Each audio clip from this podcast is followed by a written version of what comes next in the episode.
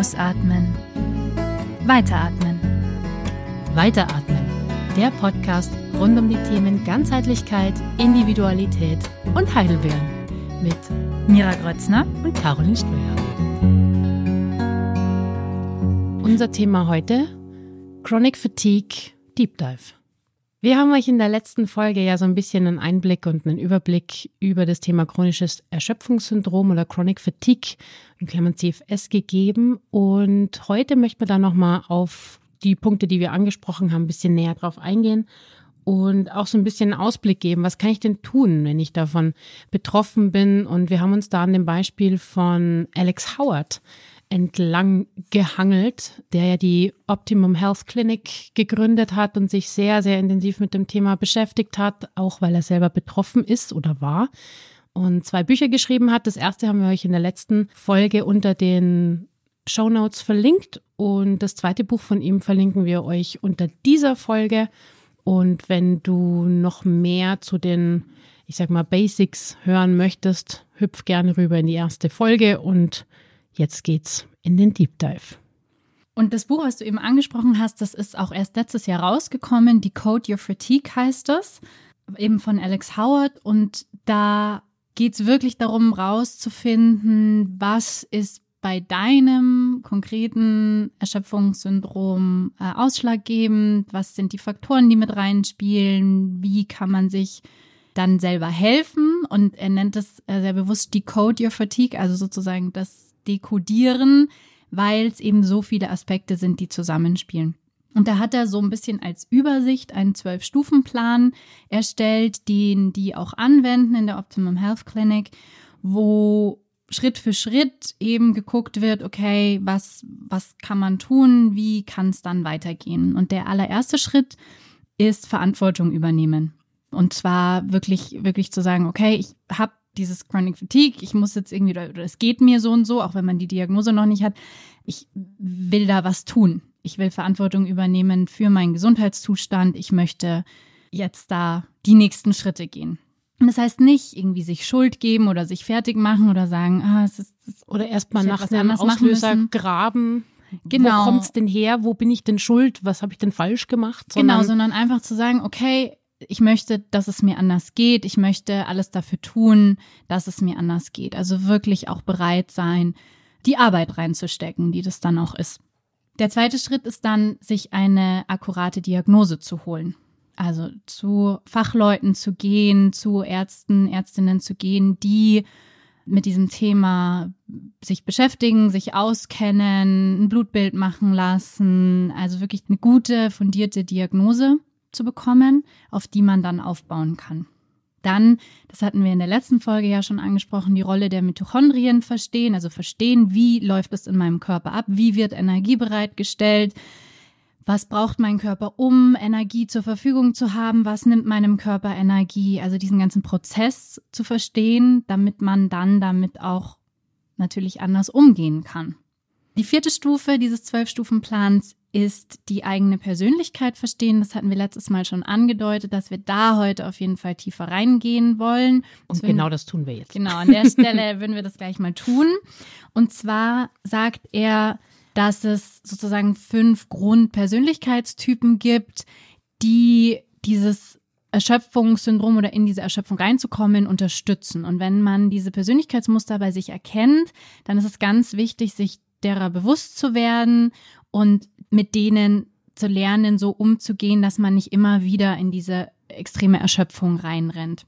Es sind fünf Persönlichkeitstypen und es geht, wie gesagt, auch nicht darum, dass man die dann nicht mehr hat oder dass die schlecht sind, sondern dass man Umgang damit findet, weil er sagt immer, if you, if you can see it, you don't have to be it. Also wenn du es sehen kannst, dann musst du es nicht sein. Du musst diesem Muster nicht unbewusst folgen, wenn du dir dessen bewusst werden kannst. Fünf Persönlichkeitstypen. Caro, was meinst du? Was ist so ein Persönlichkeitstyp, der da prädestiniert dafür ist, dass man sich übernimmt? Ich würde sagen, so dieses typische Helfersyndrom, mhm. das wir auch schon mal in der People-Pleasing-Folge hatten. So, ich bin immer erst für andere da, bevor ich auf mich selber schaue, wäre jetzt so das Erste, was mir einfällt. Absolut, ja. Genau, bei dem Helfersyndrom ist es ja so, dass der Selbstwert definiert wird darüber, was ich für andere tue. Das hatten wir eben in unserer Folge zum People Pleasing. Wenn äh, dich das noch genauer interessiert, da sind wir da auch noch mal mehr drauf eingegangen, auch darüber gesprochen, was man da auch tun kann, um bewussteren Umgang damit zu finden, um da gesünder damit umgehen zu können mit dieser Tendenz und auch was Gründe dafür sein könnten, dass man diese Tendenzen hat. Fällt dir noch einer ein? Mm, was mir noch einfällt, ist so ein Hang zum Perfektionismus, mhm. den, glaube ich, auch ganz viele in sich oder an sich erkennen, was einem natürlich auch gerne im Weg steht. Wenn mhm. alles immer tausendprozentig sein muss und alles immer noch besser und noch besser und noch besser sein muss. Absolut. Und auch wenn ich zum Beispiel an einem Punkt in einem Projekt schon zufrieden bin, wo ich sage, ja, das passt schon so, und jemand anders noch drei Stunden weiter dran arbeitet, bis auch das letzte Detail passt, dann ist die Person, die noch länger dran arbeitet, natürlich hat mehr Energie investiert auch da rein. Ja? Und die Frage ist, braucht's das immer? Die ähm, Menschen mit perfektionistischer Persönlichkeitsstruktur ziehen ihr Gefühl von Sicherheit und von Liebe eben daraus, dass Dinge richtig sind. Dass Dinge richtig gemacht werden und es gibt auch ein, eine klare Vorstellung davon, was ist richtig und was ist falsch. Und es muss alles immer besonders richtig sein und gut gemacht sein. Und die Details sind eben sehr wichtig. Ne? Wenn du perfektionistisch bist, dann muss es bis ins letzte kleine Detail stimmen. Da brichst du nicht ab drei Stunden vorher, wenn du sagst, ja, das passt jetzt schon so ungefähr. So. Ja. Und das heißt, es ist auch immer, findet sofort eine Bewertung von dir selbst statt. Also es geht sofort in die Bewertung, das ist jetzt richtig, das ist falsch, oh nee, das habe ich falsch gemacht, ich bin schuld. Das ist immer wieder diese, es geht nicht darum, wer schuld ist oder dir sofort die Schuld zu geben, sondern. Naja, oder jemand anderen. also ja. es geht nicht, das Gefühl ist ja so ein bisschen, es muss perfekt sein, damit es gut genug ist. Ja, dass ich geliebt werde, dass ich gut genug bin, um irgendwie akzeptiert zu werden oder gesehen zu werden auch. Ja, oder dass das, was ich mache, für mich selber gut genug ist. Also ja, das ist natürlich ein wahnsinnig hoher Anspruch. Da haben wir schon zwei Persönlichkeitstypen. Er hat noch drei andere definiert, die er sagt, die er ja immer wieder sieht, auch in seinen PatientInnen. Er arbeitet ja auch psychologisch da in dieser Optimum Health Clinic. Ähm, und zwar den Achiever, also jemand, der oder die den Selbstwert daraus zieht, wie viel Erfolg man hat, ähm, ist angetrieben von dem inneren Kritiker. Also auch wieder das, ne, es muss immer alles mehr, besser. Ja, und, und ist das jetzt schon gut genug und ich muss doch noch was erreichen und das, ich muss hier und, und also da geht doch noch geht immer weiter. Mehr. Und immer eben genau dieser Druck von immer weitermachen. Es, man, man muss immer weitermachen, man muss immer was erreichen, eigentlich. Dann eine Persönlichkeit, die er noch nennt, ist ähm, kontrollierende Persönlichkeit. Also wenn man Sicherheit daraus gewinnt, das Umfeld zu kontrollieren.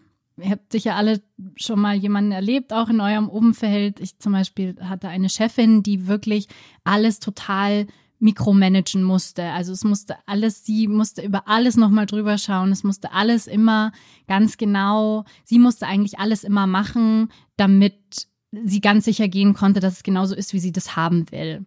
Und diese, diese Kontrolle, dieses, dieses auch nichts abgeben können, eben, ne, um dieses Sicherheitsgefühl zu erlangen, das ist natürlich kostet unglaublich viel Energie.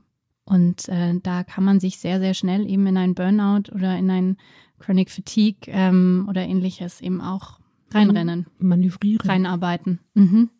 Und das letzte ist Anxiety. Ein Persönlichkeitstyp, der so ein bisschen, könnte sagen, Overthinker ist, ähm, alles zerdenkt. Also dieses, wenn ich, wenn ich immer an alles denke, dann bin ich sicher, weil dann habe ich alle Optionen bedacht und dann kann mich nichts überraschen und dann kann mir nichts passieren und dann bin ich auf alles vorbereitet. So. Und da ist natürlich das Nervensystem permanent am Oberanschlag, weil man, man permanent eigentlich in Worst-Case-Szenarios lebt und permanent dich erstmal die schlimmste Situation kreiert, die, ist oder die passieren kann. Naja, oder halt in, in allem erstmal ein Stück weit auch eine Gefahr sieht, weil man alles, ähm, weil man nicht irgendwo einfach mal entspannt hingeht, sondern weil man sich gleich vorher tausend Sachen dazu auch wieder überlegt. Und was ist wenn? Und ihr merkt schon, diese Persönlichkeitstypen, die überschneiden sich natürlich auch ein Stück weit. Und man kann einen davon, ein Muster davon haben, man kann alle diese Muster in sich wiedererkennen. Oder Wichtig Mischung. ist, Genau.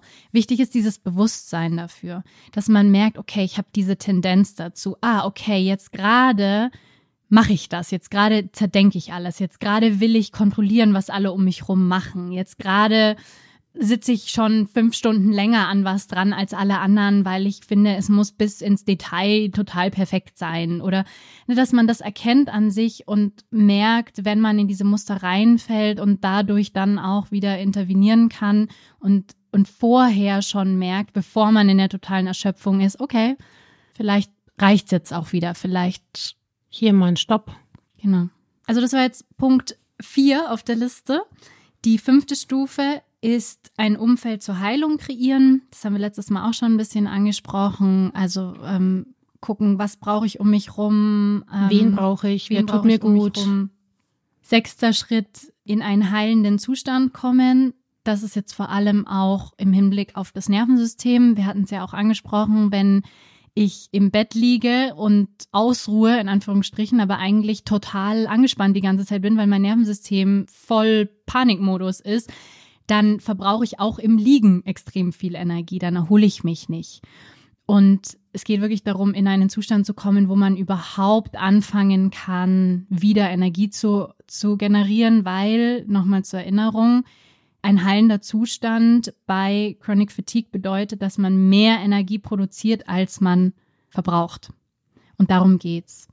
Und dahin zu kommen, in diesen Zustand, wo Energie generiert wird.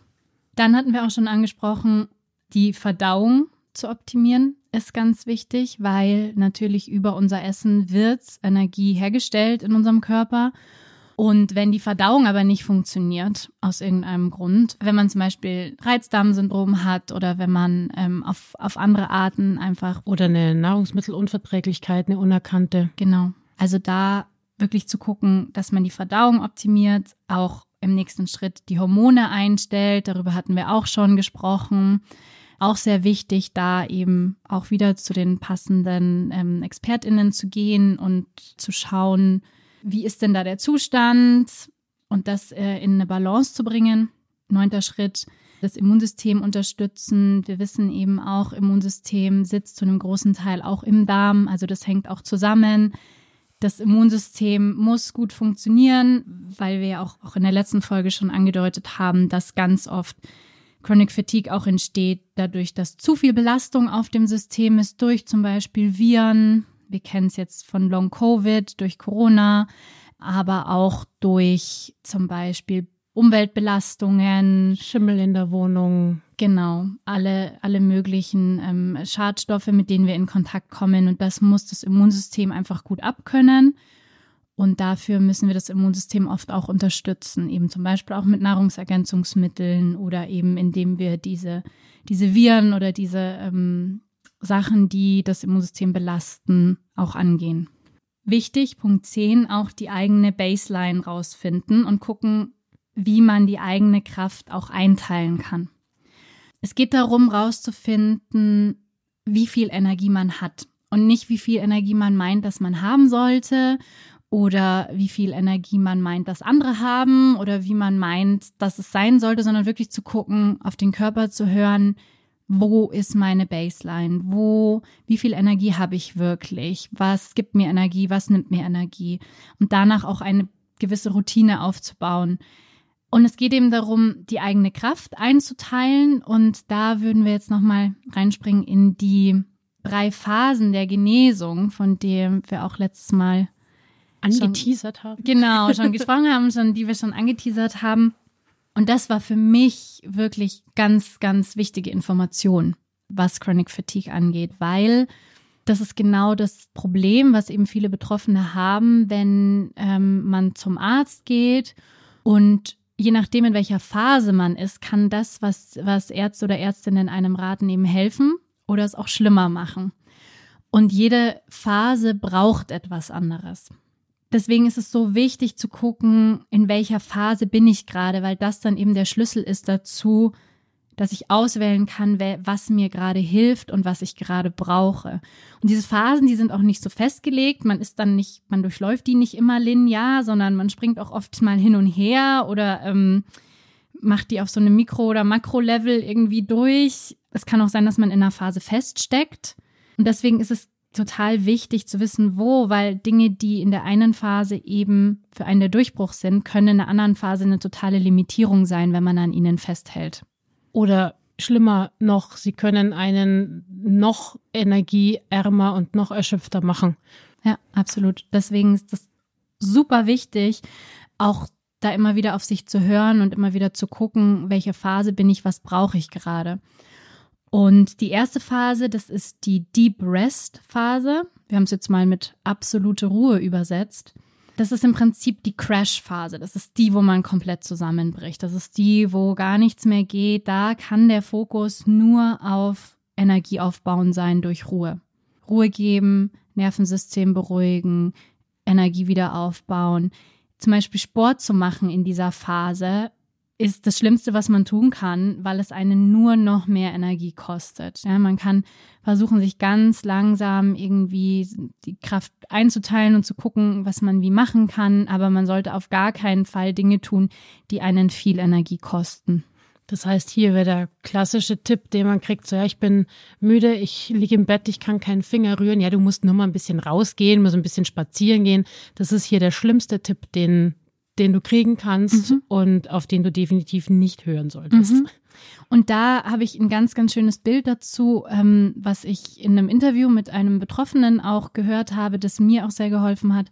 Der hat gesagt, das ist wie wenn du ein Handy-Akku auflädst und der ist dann irgendwie halt bei 20 Prozent. Und du merkst also, ne, du hast mehr Energie, also der war bei 0 Prozent vorher, ne, du bist der Handy-Akku, der ist dann bei 20 Prozent und du stöpselst das Handy ab und sagst, gut, jetzt habe ich wieder Energie, jetzt gehe ich erstmal joggen, jetzt gehe ich erstmal den ganzen Tag arbeiten, jetzt bin ich erstmal wieder unterwegs und so und meinst dann, dass diese 20 Prozent für den ganzen Tag halten. Und er hat eben ganz klar gesagt, Nein, du solltest erst spazieren gehen, wenn du bei 60 Prozent bist oder bei noch mehr. Du, ne, nur weil du ein bisschen Energie hast, so dein Körper braucht mehr Energie. Du solltest nicht sofort wieder alles verbrauchen, weil sonst bist du wieder bei Null oder bei Minus irgendwas. Ne? Und dann dauert es eine Weile, bis dein Handy überhaupt wieder angeht. Und das fand ich ein sehr eindrückliches Bild. Also auch für mich, wenn ich gemerkt habe, ich habe jetzt wieder ein bisschen mehr Energie, dass ich dann nicht gleich die große Runde spazieren gehe, dass ich dann vielleicht mal an dem Tag noch gar nicht spazieren gehe, dass ich dann am nächsten Tag eine kleine Runde ums Haus gehe und nicht meine große Spazierrunde und denke, das muss jetzt wieder gehen, weil das habe ich auch schon gemacht. Und dann stand ich mitten im Wald und habe gemerkt, so, toll, jetzt ist die Energie weg. Jetzt bin ich aber hier und muss den ganzen Weg noch zurücklaufen. Und da wirklich drauf zu achten, auf diese Phasen und, und darauf, dass die Energie wirklich wiederkommen muss und auch dass das haltbar sein muss, das Energielevel. Da sind wir wieder bei der Baseline auch. Die zweite Phase, die nennt er Tired and Wired. Ich habe es jetzt mal übersetzt mit müde und unruhig. Da kriegt man wieder mehr Energie und diese Energie geht dann ganz oft gleich ins Nervensystem. Also kann sich das vorstellen, man liegt im Bett, wir haben es vorhin schon so ein bisschen beschrieben, man liegt im Bett und man ist eigentlich total gestresst. Man liegt da und denkt, man müsste eigentlich irgendwo hin, aber man hat eigentlich nicht wirklich Energie oder man will eigentlich schlafen, aber man kommt nicht zur Ruhe und man ist eigentlich total erschöpft noch, aber man ja, kommt nicht zur Ruhe. Oft sind in dieser Phase dann auch äh, Schlafstörungen und Unruhe und der Fokus muss in dieser Phase unbedingt sein, das Nervensystem zu beruhigen, den Schlaf zu fördern, damit der auch wirklich erholsam ist, damit man auch wirklich Energie sammelt, weil wieder, man muss mehr Energie wiederherstellen, als man ausgibt, um rauszukommen aus diesen Phasen, aus dieser Crash-Phase auch wieder oder auch aus dieser zweiten Phase. Und wenn man die Phase dann gut überstanden hat, dann kommt die Reintegration. Also die Phase, in der man dann mehr Energie hat und mehr tun kann. Und da muss der Fokus unbedingt darauf liegen, das Energie- und das Aktivitätslevel zu managen. Also da eben auch nicht wieder dann, weil sonst ist man nämlich ganz schnell wieder bei den anderen Phasen, sondern wirklich zu gucken, okay, ich weiß, wo meine Baseline ist, ich weiß, ich habe jetzt ein bisschen mehr Energie. Man kann schon auch die Grenzen ein bisschen austesten, aber sehr vorsichtig und bewusst wirklich gucken, okay, ich gehe mal die große Runde spazieren und ich gucke, wie es mir geht. Aber wenn ich dann merke, okay, jetzt bin ich danach ganz schön schlapp, dann gehe ich am nächsten Tag nicht nochmal die große Runde. Sondern so. vielleicht macht man einen Tag Pause. Genau, also da wirklich drauf achten, auch dass man dann diese Energie, die man wieder gewonnen hat, dass man eben nicht in dieses Muster wieder verfällt. Ne? Dass man, wir hatten die Persönlichkeitstypen, dass man nicht wieder anfängt, dann wieder all in zu gehen mit diesen ganzen Sachen, die einen überhaupt erst dahin gebracht haben, sondern wirklich bewusst damit umgeht und guckt, was gibt mir Energie, was zieht mir Energie, Und nur weil andere Leute zehn Stunden am Tag problemlos arbeiten können, heißt das nicht, dass das jetzt für dich gut ist. Ja, grundsätzlich. Und dass du da mithalten musst. Zum Beispiel. Caro lacht schon, weil das auch Teil des Human Designs ist, diese ja, ein Verständnis für die eigene Persönlichkeit. Um die geht's. Und um die Muster, um die Sachen, die einen da reinbringen und wirklich zu gucken, nicht wie viel Energie meine ich, sollte ich haben, sondern wie viel Energie habe ich wirklich und wie gehe ich mit der um. Genau, und es geht nur um den Fokus auf mich, wie du vorher schon gesagt hast, so ist nur weil alle anderen gefühlt, ist ja auch wieder eigentlich nur eine Wahrnehmungssache. Mhm. So, was weiß ich denn, wie es den anderen dabei geht, wenn die ihre zehn Stunden runterreißen am Tag? Ich weiß ja nicht, wie kaputt die abends auf der Couch sind und vielleicht ähm, drei Gläser Wein brauchen, um überhaupt runterzukommen. Ähm, man sieht ja immer nur einen Teil im, im Außen und insgesamt geht's ganz klar um Bewusstsein. Bewusstsein für mich, für meinen Körper, für die Zeichen meines Körpers.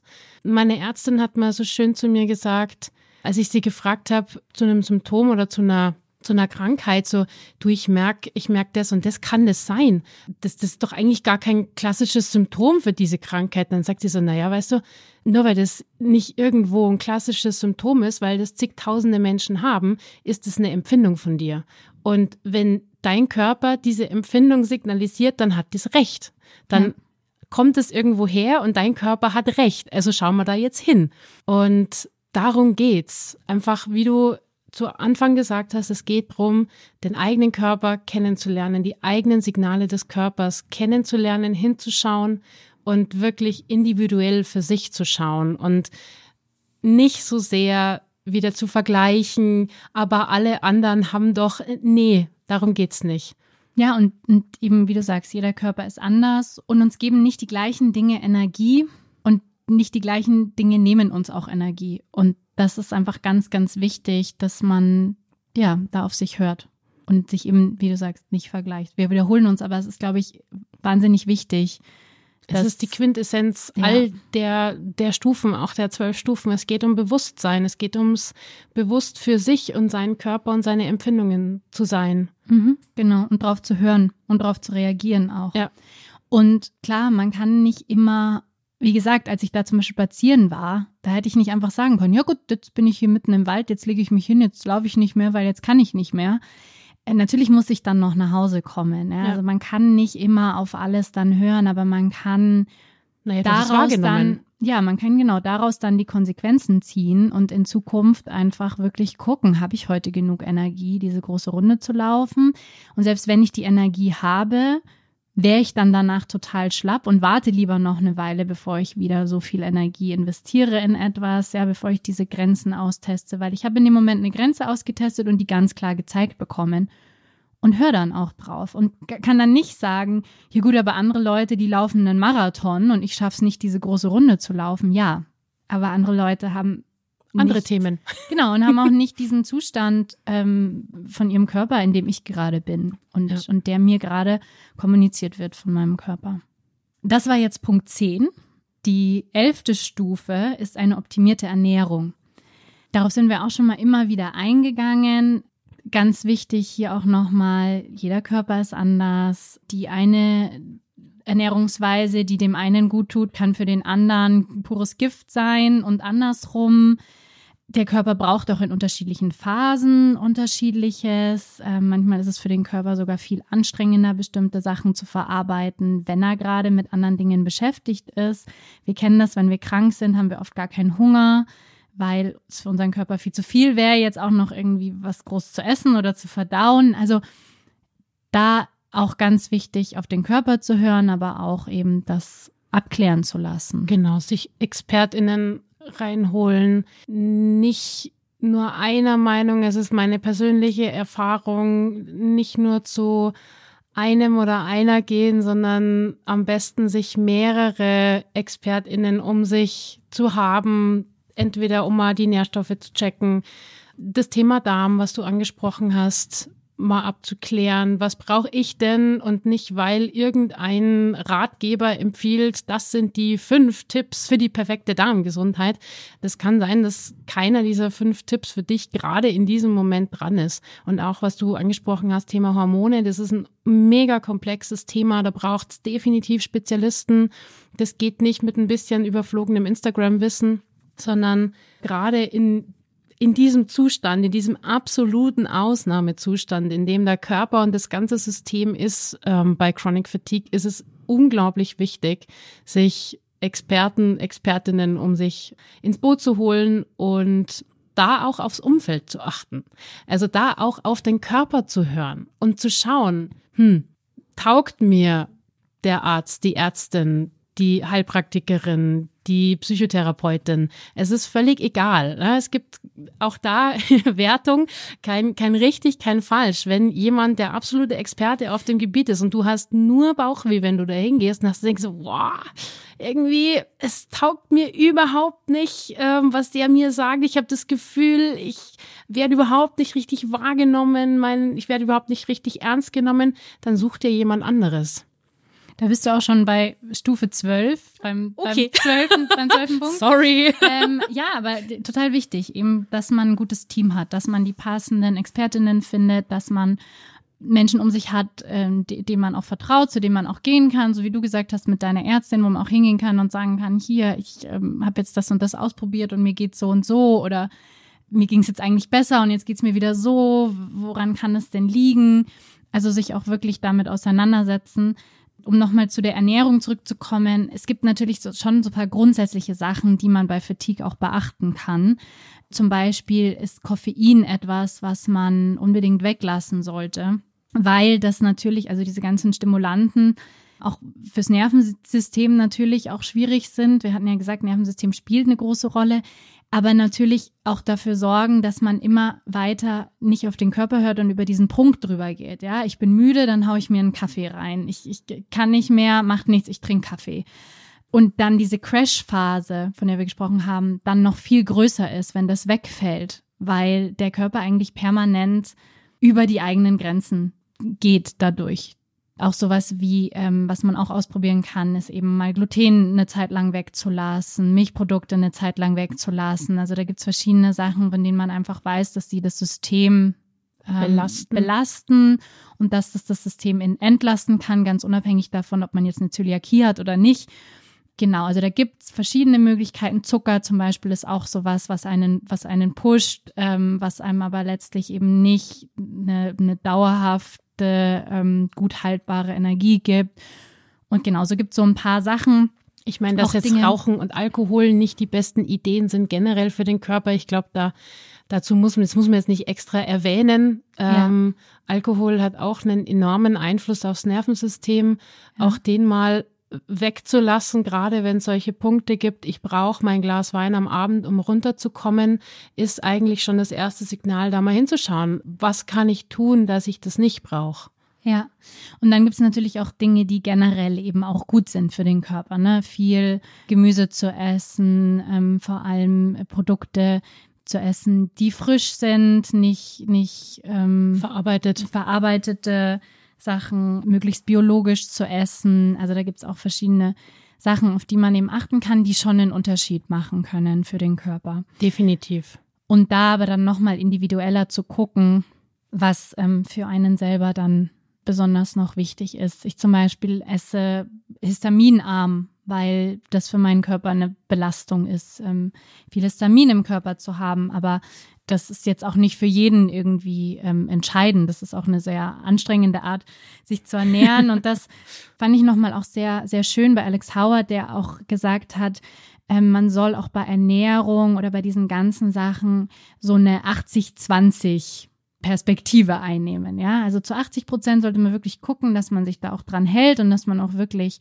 da recht streng ist und da auch wirklich drauf guckt, dass man das macht. Und zu 20 Prozent kann man dann auch mal da was Süßes essen oder, oder irgendwie da auch mal ein bisschen entspannter sein, weil man sonst eben auch um dieses Thema Essen ganz, ganz viel Stress hat. Und wenn so viel Stress um das Thema Essen ist, dann entspannst du dich nicht, dann ist es kontraproduktiv. Also es geht wirklich auch darum, bei diesen ganzen Sachen, man soll ja trotzdem noch leben, man soll ja trotzdem das Leben auch noch genießen. Und das fand ich zum Beispiel auch ganz hilfreich, weil, weil das wahnsinnig anstrengend ist, wenn man wirklich, du kannst nicht immer, gerade auch wenn du unterwegs bist, immer darauf achten, dass du alles 100 Prozent einhältst, weil dann führt das oft dazu, dass du gar nichts isst. Und das ist auch eine Belastung für den Körper. Und so. wenn du dir dann mit dem Essensthema noch eine extra Belastung kreierst, dann ist es ja das kontraproduktivste, was du machen kannst. Ja.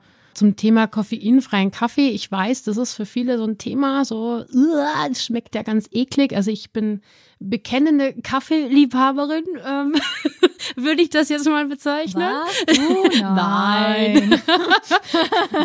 Und ich habe eine richtig, richtig gute koffeinfreie Kaffeemarke entdeckt und verlinke euch die auch ganz gerne in den Show Notes, weil ich den Kaffee von Frieda und Fritz wirklich sehr liebe und auch in Deutschland geröstet, ähm, ganz kleines Unternehmen und sehr, sehr sympathisch. Genau, gibt's einen Link in die Show Notes. Äh, Wir sind ganz gesponsert. Nee, genau. äh, äh, Instagram-like Werbung, weil Markennennung selbst bezahlt. Hier mit dazu. Und genau, wer, wer einen guten Einstieg in das Thema koffeinfreien Kaffee braucht, der darf da mal vorbeischauen.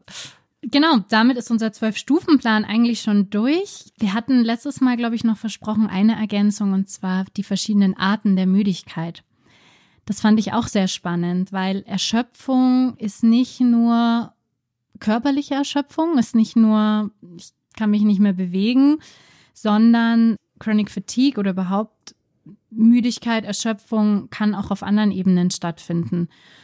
Alex Howard nennt hier vier Arten der Müdigkeit. Zum einen die mentale Müdigkeit, also wenn das Gehirn überanstrengt ist, da ist es dann hilfreich oder total wichtig, dass man langsamer macht, dass man die Gedanken beruhigt, dass man vielleicht was, was körperliches, was sinnlicheres macht, dass man sozusagen sich wieder mehr erdet und im, ne, dem Gehirn einfach eine, eine Entlastung zukommen lässt.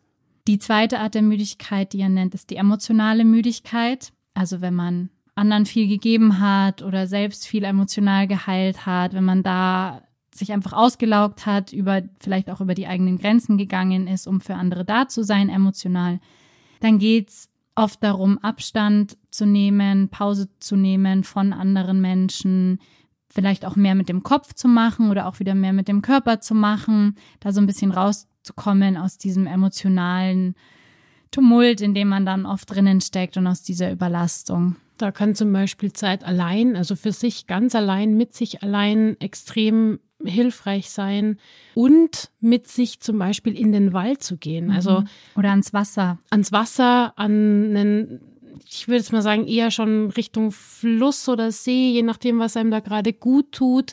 Einfach mit sich mal rausgehen, in die Natur gehen, keine anderen emotionalen Themen um sich rum haben von seinen Mitmenschen, sondern einfach mal Natur genießen. Das kann wahnsinnig erden und hier auch helfen. Ja, oder ein Buch lesen. Ne? Also das fand ich auch spannend, dass er sagt, das kann dann auch helfen, in die Gedanken zu gehen. Also raus aus diesem Emotionalen, in dem man sich bewegt, hin zu, ich beschäftige mich mit, mit einem Thema. Ich komme raus aus diesem Emotionalen.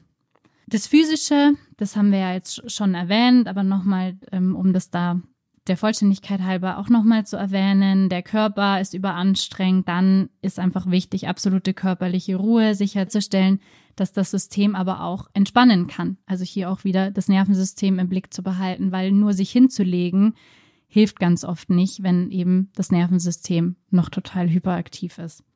Und die vierte Art der Müdigkeit ist die er sagt environmental, also sozusagen die Umgebungsmüdigkeit. Das fand ich auch sehr, sehr spannend. Da geht es jetzt nicht, nicht nur um irgendwie, man, man hat viel Lärm um sich rum oder es ist irgendwie, man ist überreizt oder so, sondern repetitive Abläufe, Aufgaben, wenn man immer dasselbe macht, wenn man im Prinzip auch unterfordert ist, wenn man immer so festgefahrene Routinen sich gebaut hat. Genau, genau. Das kann total auslaugen.